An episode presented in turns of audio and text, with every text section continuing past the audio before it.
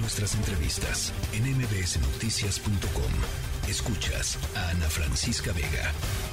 No somos delincuentes. Usted nos está dando un trato, pero me están dando un trato delincuente. Manos ya. Ya. Yo te voy a Señor, ya mataste. Pero señor, Ya. no somos delincuentes. Usted nos está dando un trato, pero me están dando un trato delincuente. Manos ya. Ya. Yo te voy a ya mataste. pero señor. Bueno, eh, a ver, ustedes recordarán este caso hace algunos días, un grupo de turistas eh, eh, colombianos que viajaron a Cancún fueron detenidos en el aeropuerto de Cancún no solamente fueron detenidos en el aeropuerto de Cancún, sino además, eh, de acuerdo con sus testimonios, eh, fueron expuestos a largos eh, interrogatorios, a encierro, a múltiples situaciones eh, violatorias claramente a, a- a los derechos humanos, violatorias a nuestra propia constitución, eh, y, y- y, pues, fueron devueltos a, a sus, a sus países de origen. eh, con todo pagado, ¿eh? eran eh, turistas que venían literalmente a pasear. Eh, uno de ellos está con nosotros en la línea telefónica, Omar Callejas. Te, te saludo con mucho gusto, Omar. Muchísimas gracias por regalarnos este testimonio. Buenas tardes, gracias a ustedes por escucharme. A ver, pues cuéntanos un poco cómo sucedió, Omar. Bueno, la verdad que muy sorprendido y muy triste, pues, a- al ver cómo, cómo es ahorita la situación de, las autoridades de Migración México con, pues, con nosotros los colombianos, más que todo con los turistas. O sea, independientemente de las, de las políticas migratorias que tenga el país, pues, tampoco se puede cerrar la puerta así en la cara a- a los extranjeros y mucho menos a los turistas que pues le pueden demostrar al gobierno de México que que van de plan de turismo. Sí. Ya inclusive la, la misma embajada mexicana tiene algunos algunos requisitos que se deben cumplir para uno poder eh, planear ese tipo de, de vacaciones. Sí. Cuando tú llegaste, cuando te detuvieron, eh, eh, ha- han dicho que fue- fueron eh, encerrados en una habitación allí en Cancún. Eh, ¿cu- ¿Cuánto tiempo estuvieron encerrados, Omar? ¿Qué, qué les decían? En fin, ¿cómo fue el trato? Bueno, la verdad que el trato desde de, de entradita ya es muy muy humillante eh, después de que pasas la primera entrevista con los oficiales de migración. Te dicen que vas a una segunda entrevista, pues que tú piensas que bueno, está bien, de pronto ahorita pues pues la situación, pero la segunda entrevista en realidad no existe, o sea, no te preguntan nada, simplemente se alejan de los demás eh, pasajeros que están ingresando a México, al aeropuerto, y te quitan tu, tu teléfono móvil para que pues no puedas de pronto grabar o, o comunicarte sobre las situaciones que más adelante van a pasar, ¿no? Porque en ese momento pues uno todavía está en un estado de confusión total por la situación que estaba ocurriendo. Ba- ¿Bajo qué argumento te, te, te deportaron, Omar? ¿Qué, qué te dijeron? ¿Por qué te, ¿Por qué te deportaron? Pues ellos en ese momento, habíamos varias personas porque eran, como te digo, eh, habían grupos de familias enteros. Eh, lo que ellos sí dicen es que van a ser inadmitidos y que el gobierno de México tiene toda la, la facultad para decir, decidir quién ingresa y quién no ingresa al país.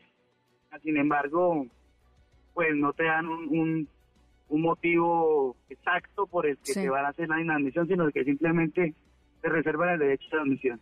Sí. Eh, ¿Tú a qué venías, Omar? ¿Qué ibas a hacer?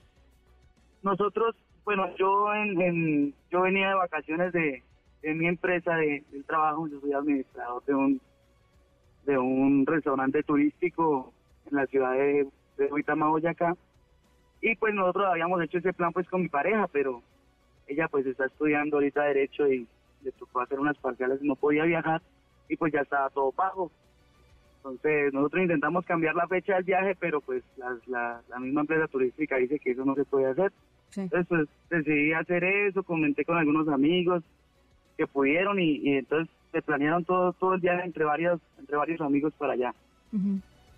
Eh, dime una cosa, ¿pudiste hablar con, eh, con representantes eh, de- del consulado de Colombia cuando estuviste aquí, cuando estuviste detenido? O sea, tuviste este, este acceso que es, pues es parte de los derechos de cualquier persona.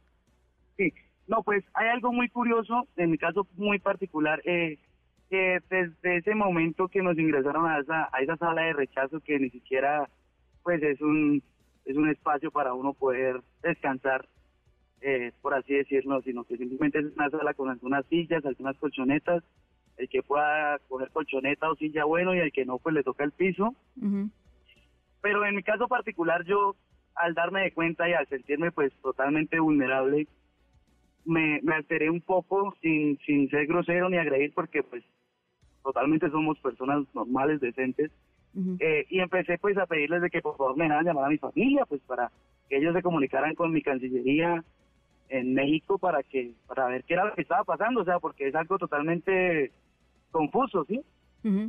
Ya vas tú por unas vacaciones y de un momento a otro termina siendo un delincuente, cuyo único delito es querer ir a pasar unas vacaciones en Cancún.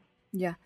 Eh, yo, sé que algunos de ustedes estaban pensando, porque son notas eh, periodísticas que salieron allá eh, en Colombia, en donde pues este caso sonó importantemente, Omar, de, demandar al gobierno mexicano. ¿Está todavía ese plan en marcha? ¿O cómo lo han visto, cómo lo han pensado, cómo se han asesorado?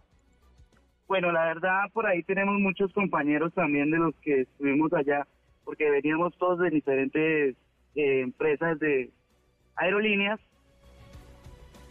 y pues muchos de ellos venían directamente de la ciudad de Medellín y el retorno fue a Bogotá, pues imagínate la molestia de, encima tener que ir a otro pues, lugar. a tu país de origen, a, tu ciudad de origen y que te envíen para otro lado. Entonces a ellos les tocó como, como movilizarse rápidamente porque no tenían dónde quedarse acá en la ciudad de Bogotá.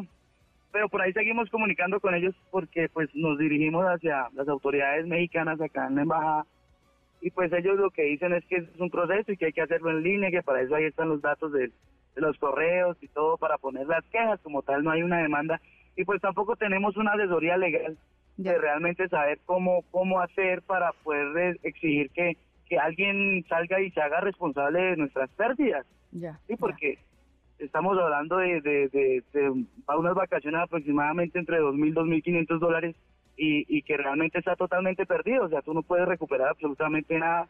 Aparte de eso, te, te tienes que aguantar todas esas humillaciones y todos esos vejámenes que pasan allá con las autoridades mexicanas porque son, o sea, son tan cobardes que hasta las, las, las los carnets de identificación ni siquiera se identifican contigo.